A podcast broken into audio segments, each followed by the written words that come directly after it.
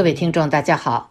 北京冬奥开幕式相当冷清低调的结束了。整个过程中，朋友圈转发最多的是一张奥运村中国互联网特区指示牌，上面标示着脸书、推特、油管这些中国公民无法访问的网站。有网友发帖说：“一百年前，华人与狗不得入内；一百年后，华人如狗不得入网。”的确，这些网站是特区内所所有参赛国运动员在自己的国家都能自由访问的网站，但特区外的中国人不能。当然，北京冬奥的喜庆被徐州丰县铁链锁脖八孩母亲害人故事在互联网掀起的怒潮淹没。事发经过是这样的：徐州丰县一位老农民董某是当地小有名气的网红，他一人养八孩的英雄故事被当地官方作为正能量来宣传，他的家成了当地博主晒关爱的打卡点。董某也骄傲地在博主视频中宣讲自己的育儿。经验不巧的是，一位博主坚持要拍八孩的母亲，结果拍到了一幕令人惊悚的画面。在一间猪圈般小土坯房里，八孩母亲被铁链锁着脖子。零度的气温下，母亲衣衫单薄褴褛，土炕上只有一个冷馒头。这就是被英雄爸爸称作“智障妈妈”的生活场景。很快，真相慢慢浮出水面，这是一起涉及人口贩卖、非法囚禁、强奸、轮奸等多重刑事罪的案例。人们更发现，该村不只有一个被铁链拴起来的女子。而同样命运的女子在徐州还有很多，这就令人怀疑当地是否存在一个被官方默许的人口贩卖和性奴市场。网友蔡胜坤发帖说：“徐州朋友说，这一条罪恶的产业链由来已久，现在依然没有绝迹。这是许多人，包括官方都知道的秘密。除了黑恶势力，还有公职人员参与。先是强暴被拐女性，再逼其卖淫牟利，最后才贱卖到穷乡僻壤。中国每年一百多万人走失，二十多万少年儿童失踪，找回来的寥寥无几。妇女和女孩大多被拐。”卖到像丰县这样的穷乡僻壤，要么沦为性奴，要么沦为生殖工具。他们被凌辱、被折磨，当牲口一样圈养，甚至被打傻、被逼疯，命运被改变，人生被毁灭。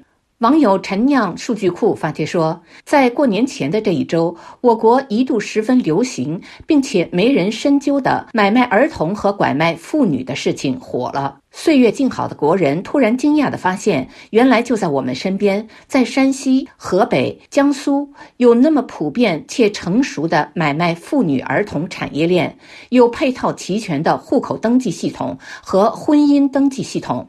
所谓民风淳朴的农村，家家户户齐心协力的吃人；所谓热情好客的乡镇，随时就可以把你迈进深渊。一点都不令人意外的是，这些事其实到。到今天依然十分普遍。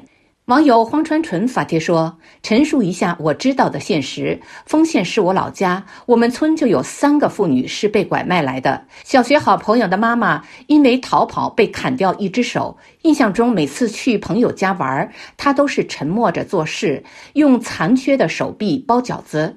被拐来的妇女也大都来自云贵川，有的人被丈夫喂药，有的被殴打沉默。”王亚中律师在微博发文说。巴孩妈妈事件不是普通的违法和失职，而是赤裸裸的犯罪。当地官方越早认识到这一点，越能及时切割止损，因为这是一个史诗级的世界性的惨绝人寰的丑闻。虽然这种事儿并不鲜见，但敢把这种事儿对着全世界公开直播的，这绝对是第一例。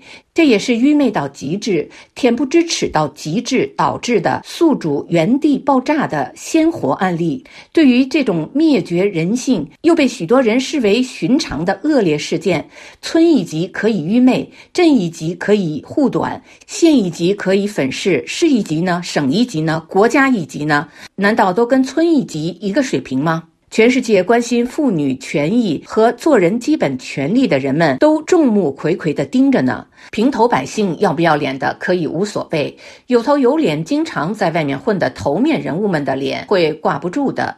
巴孩妈妈事件为什么是一起赤裸裸的犯罪？这还要从巴孩妈妈的来历说起。当地官方刚刚发布的第二份通报里说，巴孩妈妈是巴孩爸爸的父亲在路边捡回来的智障女。这种表述是对第一份通报里关于巴孩妈妈不是被拐卖的妇女的补强说辞。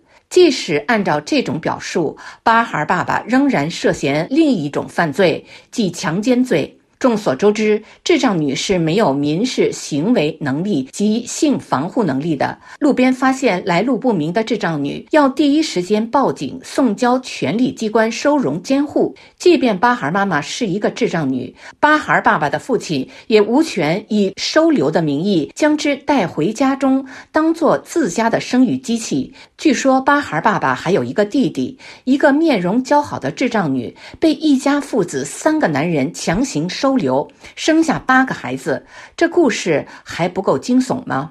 当地官方不抓紧给八个孩子和这家男人们验 DNA，亲子关系确定强奸罪的嫌犯都有谁？居然还罗列一系列对这家的救济和帮扶，包括违规给智障女发结婚证，这都是赤裸裸的协同犯罪。有人说这是地方特色，抓了八孩爸爸，八个孩子谁来养？我真想一个大耳刮扇过去。